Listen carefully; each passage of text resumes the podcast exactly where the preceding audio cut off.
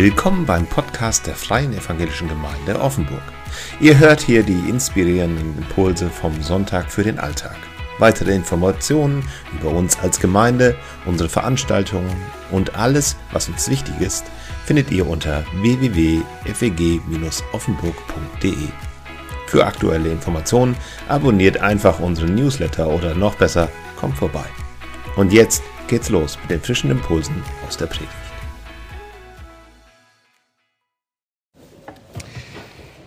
Freue mich hier mit euch über dieses Thema sprechen zu dürfen, Thema Berufung. Da kann man jetzt im Alltag nicht so mega viel mit anfangen. Sollte man denken. Ganz ehrlich, ich konnte hervorragend was damit anfangen. Und zwar jeden Tag in meiner Jugendzeit. Jeden Tag wurde ich berufen.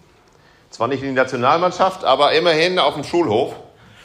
Äh, in das Team, was mich halt auswählte. In das Fußballteam. Da wurde ich berufen. Und äh, das war jetzt immer so, dass zum Teil ich derjenige auch war, der andere berufen durfte. Ich durfte mir die Mannschaft auswählen. Wir standen da zu zweit und fingen an zu wählen. Und wir haben ganz genau geschaut, was ist das für einer? Kann ich den gebrauchen in meinem Team? Lohnt er sich? Oder hat er die Fähigkeiten eines rechten Torpfostens? Ja, man weiß es ja nicht. Zum Teil. Und da haben wir die Leute berufen. Und es gibt eine Situation, an die erinnere ich mich immer wieder zurück. Es gab eine Auswahlmannschaft unserer, unserer Schule und ich war in meiner Klasse eigentlich so zwar der, mit einer der größten, aber ähm, aber auch der Jüngste. Das heißt, ich musste da in einer anderen Klassenstufe mit denen Fußball spielen und da kannte mich keiner. Und da gab es diesen außergewöhnlichen Moment, dass ich als letzter übrig geblieben bin. Das ist etwas Eigenartiges. Der eine oder andere wird das vielleicht kennen, der nicht so sportlich ist oder der das irgendwie so erlebt hat. Aber wenn man dann auf einmal übrig bleibt, nicht gerufen wird, wenn auf einmal die Qualifikation nicht vor dir hergetragen wird, und du für Qualität stehst, für etwas Gutes, sondern auf einmal persönliche Beziehungen eine Rolle spielen, dann wird es kompliziert. Berufen werden in dieser Welt funktioniert tatsächlich genau so. Es funktioniert, dass ich entweder gut qualifiziert bin, für etwas stehe oder gute Beziehungen habe. Wir werden berufen in Posten, wir werden berufen in Ämter und genau da spielen diese zwei Dinge eine ganz, ganz wichtige Rolle. Ach ja, man wird auch berufen in die Nationalmannschaft. Haben wir gerade in dieser Woche auch gehabt. Der Herr Nagelsmann. Aber wie läuft das denn bei Gott? Wie ist das mit Berufung bei Gott? Gott beruft auch. Gott beruft und Jeremia wird berufen und ich finde Jeremia als Persönlichkeit ganz spannend und es lohnt sich mal hineinzuschauen. Ich habe hier den Vers der Berufung aus Jeremia 1, Vers 5. Dort sagt Gott, ich kannte dich. Ehe ich dich im Mutterleib bereitete und ich sonderte dich aus, ehe du von der Mutter geboren wurdest und bestellte dich zum Propheten für die Völker. Es ist immer etwas Besonderes, wenn Gott zu uns spricht. Ich fange immer beinahe an zu weinen, wenn ich Menschen sehe, die das erste Mal ein Hörgerät bekommen. Kennt ihr sowas? Habt ihr so, so, so ein Video schon mal gesehen? Äh, wer, das, wer jetzt kein Hörgerätetechniker ist und das noch nicht persönlich erlebt hat, es lohnt sich mal bei so etwas reinzuklicken. Man, ich kriege immer feuchte Augen. Wenn auf einmal die Menschen die Hände vor dem Mund schlagen, anfangen zu weinen, weil sie das erste Mal die Stimme ihrer Mutter hören, ihrer Frau, ihrer, ihres Mannes, ihres Kindes. Und so ist es bei Gott auch. Gott spricht hier zu Jeremia und Jeremia, der kriegt erstmal Gänsehaut. Und diese Gänsehaut, die wünsche ich euch, dass Gott zu euch spricht. Und ihr so diesen Moment des Erwachens habt und das erlebt, so wie das hier ist. Und dieser Text, der macht auch deutlich, dieses, dieses Aussprechen von Gott, das macht auch etwas deutlich, warum. Da sind drei Dinge versteckt, überraschenderweise. Drei Dinge. Das erste, was hier genannt wird, ist dass Gott zu Jeremia sagt, ich kannte dich. Wenn wir über die Erfahrungen von Gott mit uns nachdenken, dann haben wir schon in Erinnerung, dass es verschiedene Schritte gab. Ja? Wenn du einen Christen fragst, welche Erfahrungen haben dich zu Gott geführt, dann wird er dir erzählen können, welche Schritte er gemacht hat, was ihn zu Gott geführt hat. Er wird dir von seiner Neugier erzählen. Er wird dir darüber erzählen, welchen Gottesdienst besucht hat, welcher Mensch ihn angesprochen hat. Vielleicht hat irgendjemand gesagt, ich bin gepilgert und habe Gott erlebt. Alles das ist möglich in diesem Moment. Das Spannende ist, dass das, was wir für den Anfang mit Gott halten, nicht der Anfang von Gott mit uns ist. Es gibt hier so einen völligen Perspektivwechsel. Es geht hier auf einmal, denken wir, ja damals, als ich fünf war, da habe ich von Gott gehört. Da habe ich das und das gelesen, da habe ich das und das gehört und das war ganz toll. Aber die Perspektive ist eigentlich von Gott, Gott aus eine ganz andere. Denn bevor ich mich für Gott interessiert habe, da war ich schon lange ein Gedanke Gottes. Der hatte schon wesentlich früher ein intensives Interesse an mir. Gott hat schon viel früher an dich gedacht, bevor du überhaupt darüber nachgedacht hast, dass es Gott gibt. Ehe wir ein Zellhaufen in unserer Mutter war, da kannte Gott dich. Er kannte dich, hat dich schon erkannt, bevor wir ihn kennen. Und das finde ich eine total krasse Erkenntnis hier. Die hat mich, die hat mich sehr bewegt. Denn dieses Jetzt, was wir jetzt haben, das ist ja auch viel zu dünn. Dieser Moment, in dem ich jetzt lebe, dann kann ich sagen, ja, ich bin Matthias Graf, ich bin 46 Jahre alt, ich habe eine Frau und drei Kinder, ich bin Pastor vom Beruf, habe vorher etwas anderes gemacht und kann euch irgendwas erleben. Aber was ist das denn für eine dünne Schicht des Jetzt, des Augenblicks? Das ist immer wieder den, den wir suchen. Aber ist es wirklich das, was trägt? Gibt es nicht wesentlich mehr als was davor war? Ja.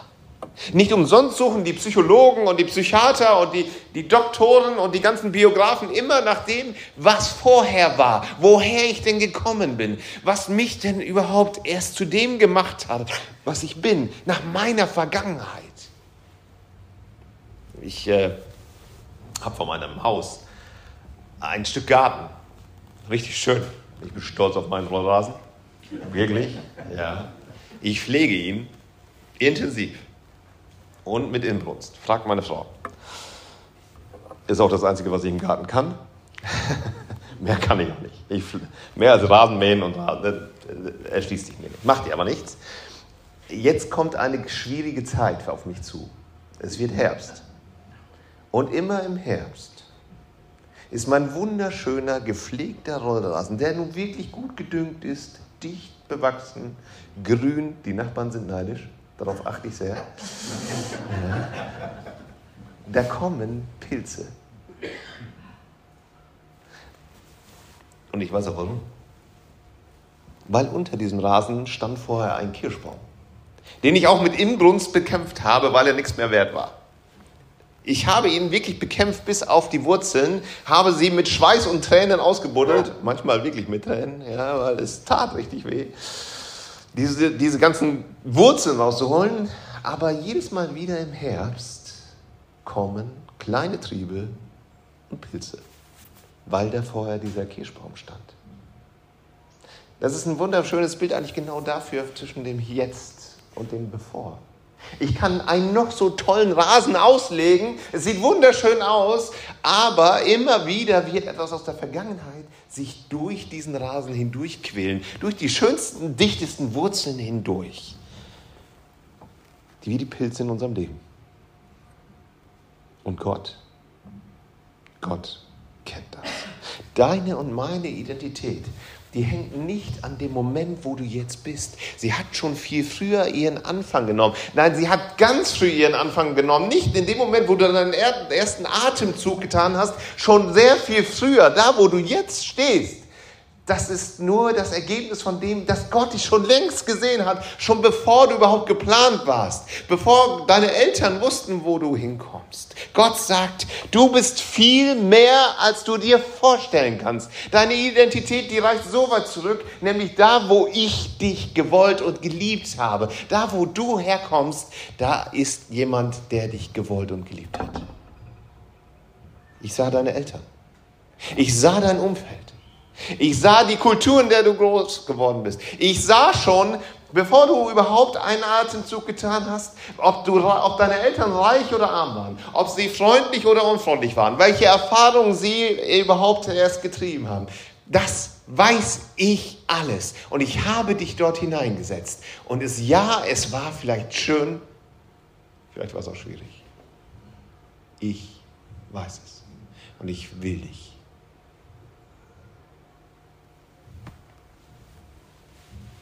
Ich kenne dich. Und obwohl du da in diesem Umfeld groß geworden bist, berufe ich dich. Ich will mit dir gehen. Ich kannte dich und ich will dich. Wir haben das vorhin gesungen.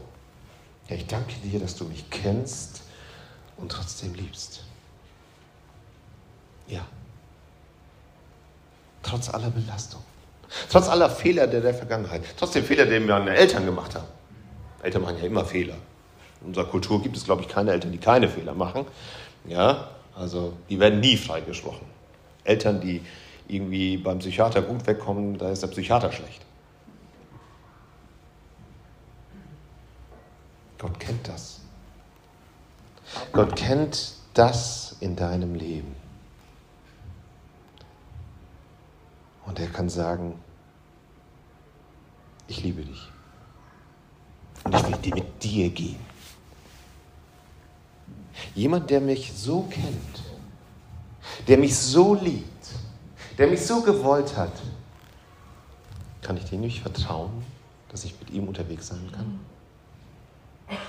Und ein zweites, Gott hat ziemlich viel Geduld mit dir.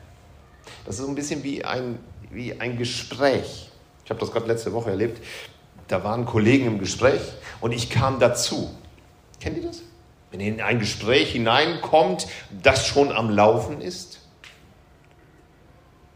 dann müssen die dir erstmal erklären, was die, über was die gerade gesprochen haben. Man kann natürlich auch direkt ins Wort fallen und sagen, sehe ich anders, machen wir so. Ja, kann man machen. Und tatsächlich machen wir das in unserem Leben so. Wir sagen in unserem Leben, ich mache das so und so, ohne zu wissen, was die beiden da besprochen haben. Und Gott ist so geduldig wie in so einem Gespräch. Der hatte dich schon längst gekannt. Der wusste ganz genau, woher du kommst. Und der, der sieht dich und du bläst da deine Meinung hinein und Gott sagt, ich weiß, ich habe Geduld mit dir. Komm mit, ich kenne dich. Ich weiß, wer du bist. Und trotzdem bin ich mit dir unterwegs. Das finde ich so schön hier bei Jeremia. Ich kenne dich und ich nehme dich egal wie du bist. Das ist das Erste, was hier in diesem Text steht. Das Zweite dieser zweite Satz. Ähm, der ist in unterschiedlichen ähm, Übersetzungen auch unterschiedlich. Und ich sonderte dich aus. In einer Übersetzung steht, ich habe dich geheiligt. Der Jeremia, der ist nicht einfach irgendein Zahnrad in dem Getriebe Gottes. Das ist nicht irgendjemand, und ich muss sagen, das, das, das berührt mich sehr in diesem Ganzen. Es ist etwas, was Wert gibt. Gott, der nimmt diesen Jeremia und sondert ihn aus. Der behandelt ihn besonders. Der legt ihn zur Seite. Der gehört nicht in dieses Normale. Er gehört nicht in diesen in das 0815 Besteck. Ja? Ich weiß nicht, sondert ihr auch Dinge aus? Meine Eltern, die, meine Mutter, die war eine ganz besondere Aussondererin. Die hatte nämlich ein, ich weiß nicht, ob ihr das kennt, ein Geschirr für Sonntag. Das kennt ihr. Ah, da bin ich ja froh. So ein Geschirr für Sonntag ich muss sagen, ich halte das für leicht überflüssig, aber ähm, meine Mutter hat darauf Wert gelegt. Am Sonntag kam das gute Besteck und das gute Geschirr auf den Tisch. Das war ausgesondert, wenn Gäste kommen. Dumm nur, wenn es mehr als zwölf waren. Dann kamen wir Kinder, dann das 13. Unausgesonderte dann noch bekommen. Natürlich ging auch immer was kaputt? Das Geheiligte. Ja, das heilige Bestell. Ja, das, die Teller gingen. Ich weiß auch gar nicht, warum das so ist. Es scheint ein Gesetz zu geben. Das haben wir nicht bei uns zu Hause auch. Es geht immer das kaputt, was am schönsten ist. Ich weiß es nicht, warum. Aber egal, das ist jetzt nicht das Thema. Äh, das würde ich sagen, passt auch nicht in den Text. Aber ähm, das, was Gott tut, ist, dass er etwas herausnimmt aus dem Allgemeinen, aus dem 0815 und sagt, das ist etwas Besonderes. Das ist, was Gott tut. Er sagt, ich rette es, weil du besonders bist. Ich, ich hole dich daraus, ich heile dich, ich helfe dir, weil du was Besonderes bist. Gott ist für die Hoffnung und gegen die Verzweiflung. Er ist für das Leben und gegen den Tod. Er ist für den Himmel und gegen die Hölle. Gott sondert uns aus. Ich wollte doch jetzt nicht vergleichen mit dem Sonntagsgeschirr, aber vielleicht ist der Vergleich gar nicht so schlecht. Wisst ihr, früher sprachen die Menschen sich an mit einem besonderen Titel. Nicht die Menschen, sondern die Christen. Sie sagten, sie sagten gegenseitig, dass sie Heilige sind. Ja, der Paulus benutzt das manchmal, der schreibt an die Heiligen da und da. So einen Brief habe ich bisher noch nicht bekommen, aber eigentlich finde ich das schade, denn es sagt ganz schön viel aus. Christen sind heilig. Und zwar unabhängig davon, ob sie sich gut verhalten.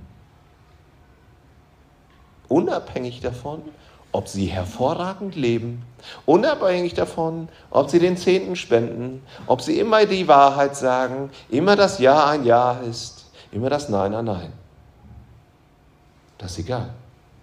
Da gibt es keinen Heilige, das ist kein Titel, den man sich verdienen könnte. Man bekommt ihn verliehen.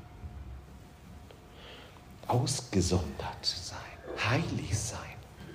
Übrigens, ausgesondert heißt nicht abgesondert. Das wollte ich nochmal unterstreichen hier in diesem Zusammenhang. Ja?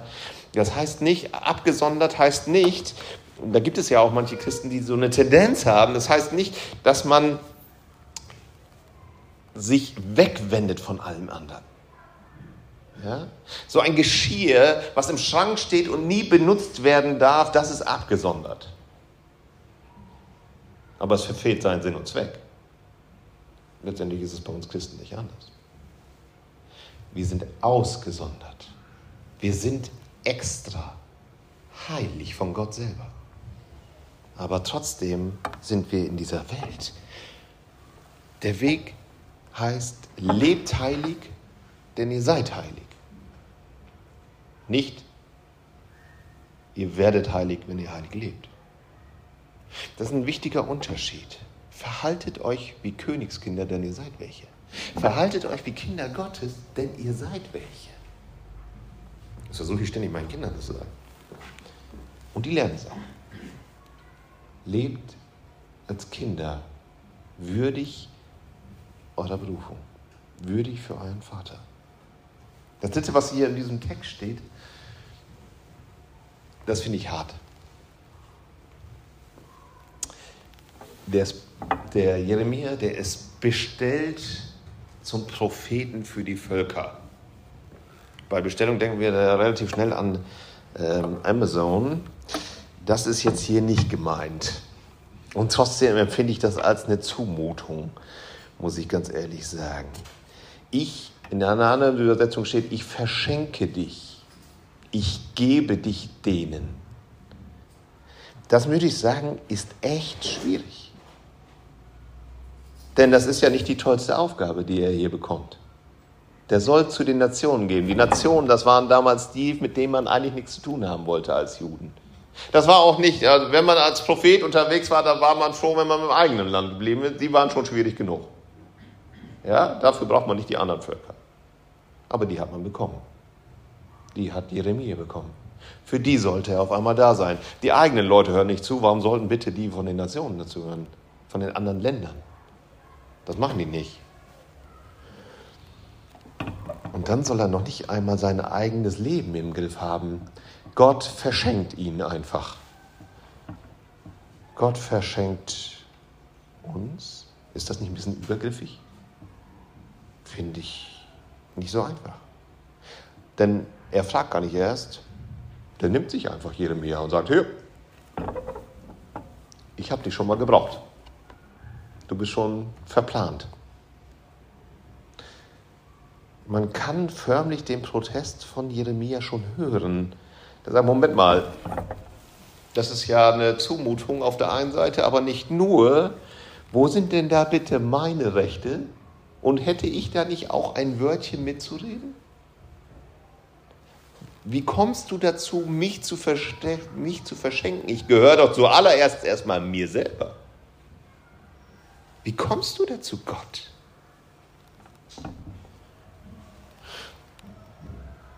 Ich habe schon mal beschlossen, dich wegzugeben, bevor du überhaupt geboren wurdest, sagt er hier. Wisst ihr, das ist das große Geheimnis unseres Glaubens an Jesus, an Gott. Manchmal haben wir die Wahl in unserem Leben, manchmal haben wir die nicht. Bei Gott haben wir sie nicht. Wir haben vorhin hier ein Lied gesungen, da haben wir gesungen, ich gebe dir mein Leben. Und das hat ein prominentes Vorbild. Dass Gott zu Jeremia sagt, ich verschenke dich einfach, das tut er, weil es seinem Wesen entspricht. Weil es seinem Verständnis entspricht. Gott selber hat nämlich das Ganze vorgemacht. In Johannes 3, 16 sagt er das genau. Er sagt, so sehr habe ich die Welt geliebt, dass ich meinen Sohn gab. Gott stellt seinen Sohn nicht in die Vitrine. Der schließt ihn nicht in irgendeinen Safe und sagt, das ist mir das Wichtigste, das gebe ich nicht mehr her. Und schon gar nicht für die, die ich sowieso nicht will. Und wen gibt er es? Er gibt den, es den Menschen, die ihn hassen. Die nichts mit ihm zu tun haben wollen. Die seinen Sohn töten werden. Denen gibt er alles, was er hat. Verschenken gehört zum Programm Gottes. Und Jesus selber sagt das an einer besonderen Stelle im Markus-Evangelium und den Vers habe ich euch mitgebracht hier. Markus 8, 35, denn wer sein Leben behalten will, der wird es verlieren. Wer aber sein Leben um meinetwillen und um der guten Botschaft willen verliert, der wird es retten. Die echte Erfüllung in unserem Leben, die werden wir erst dann erfahren, wenn wir uns verschenken. Wenn wir in unserem Leben sind und uns verschenken. Wenn wir meinen, wir müssten unsere Egos irgendwie aufblasen, um eine richtig gute Persönlichkeit zu werden, dass wir möglichst jeden Bereich unseres Lebens irgendwie auf individuelle Art und Weise füllen und nach vorne bringen, werden wir erleben, dass wir leer werden. Gott sagt, nur wenn du dich verschenkst, wirst du die volle Erfüllung erleben. Nur wenn du dich in mein Leben hineingibst, werde ich dich füllen. Eine volle Erfüllung im Leben erlebst du erst, wenn du dich verschenkst. Verschenkst an die Menschen um dich herum. An deinen Partner, an deine Kinder, an deine Eltern, an deine Freunde, an deine Nachbarn, an die Menschen, zu denen Gott dich hinsendet, selbst wenn sie dich hassen.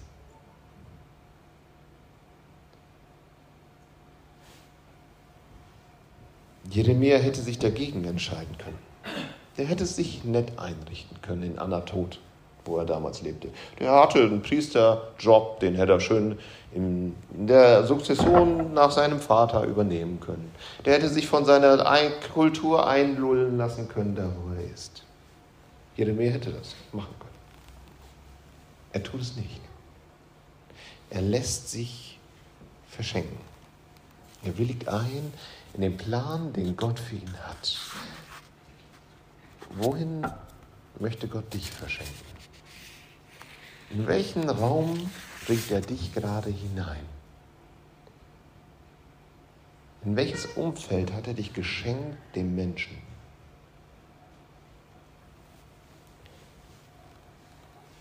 Ist so ein Leben erfolgreich, in so einer Berufung zu leben? Ist ein Leben erfolgreich, wenn die Menschen nicht klatschen? Bei Jeremia klatscht keiner. Jeremia wird am Ende entführt. So ein Leben großartig?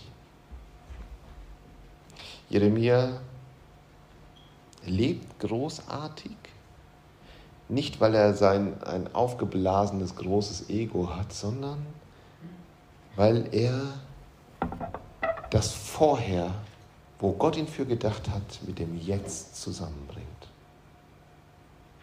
Weil er dieses Ich kenne dich angenommen hat und annimmt. Weil er nicht ständig im Gespräch mit irgendwelchen Sätzen querschießt. Ich glaube dass zutiefst, dass das Leben von Jeremia würdevoll und erfolgreich ist und erfüllt, weil er die Zusagen Gottes für sein Leben lebt. Und das wünsche ich euch, dass ihr diese Zusagen Gottes, ich kenne dich, ich weiß, wo du herkommst und ich weiß, wo ich mit dir hin will. Ich weiß, wohin ich dich verschenke. Nimm's an, weil er das gelebt hat und erfolgreich umgesetzt hat. Anders, als wir uns das manchmal vorstellen. Ich möchte schließen mit einem Bild, das eigentlich hier schon am Rande ist. Das Bild eines Adlers. Es gibt Adler, die nur auf dem Boden leben. Die hoppeln immer so durch die Gegend. Sie haben auch Krallen und Füße, sie können auch laufen. Das sind Adler, die nie gelernt haben zu fliegen. Die nie gelernt haben, die Thermik zu nutzen. Sie haben versucht, dick zu werden, zu essen am Boden. Dort holen sie sich das Futter. Aber eigentlich ist ihre Bestimmung eine andere ihren Lebensraum neu einzunehmen. Und das ist nicht der Boden, sondern das ist die Luft. Das ist da, wo sie Flügel benutzen, ausbreiten im Vertrauen darauf, dass der Wind sie trägt. Das ist das Bild, was ich euch mitgeben möchte. Und das Bild, was ich mir erhoffe für euer Leben. Dass Gott euch in eure Bestimmung hineinnimmt und ihr euch berufen lasst von ihm, weil er dich kennt, weil er dich heiligt und rettet. Und weil er dich verschenken möchte an die Menschen um dich herum. Ich möchte beten. Vater im Himmel. Jeremia und seine Berufung ist wirklich ein, ein richtig spannendes Thema und es fordert uns heraus, dich und dein Leben für uns zu entdecken. Und du kennst uns. Du wolltest uns und du liebst uns. Danke dafür, dass du uns herausrettest, herausrufst und sagst, ich möchte mit dir nach vorne gehen. Ich möchte für alle diejenigen beten, die, ein, die in ihrem Leben eine Leere verspüren, dass sie erleben, dass du es voll machst weil sie in ihrer Bestimmung anfangen zu leben, weil sie, weil sie Wind unter ihre Flügel bekommen und erleben, wie gut es ist, sich zu verschenken an diese Welt. Dir zu ihr. Amen.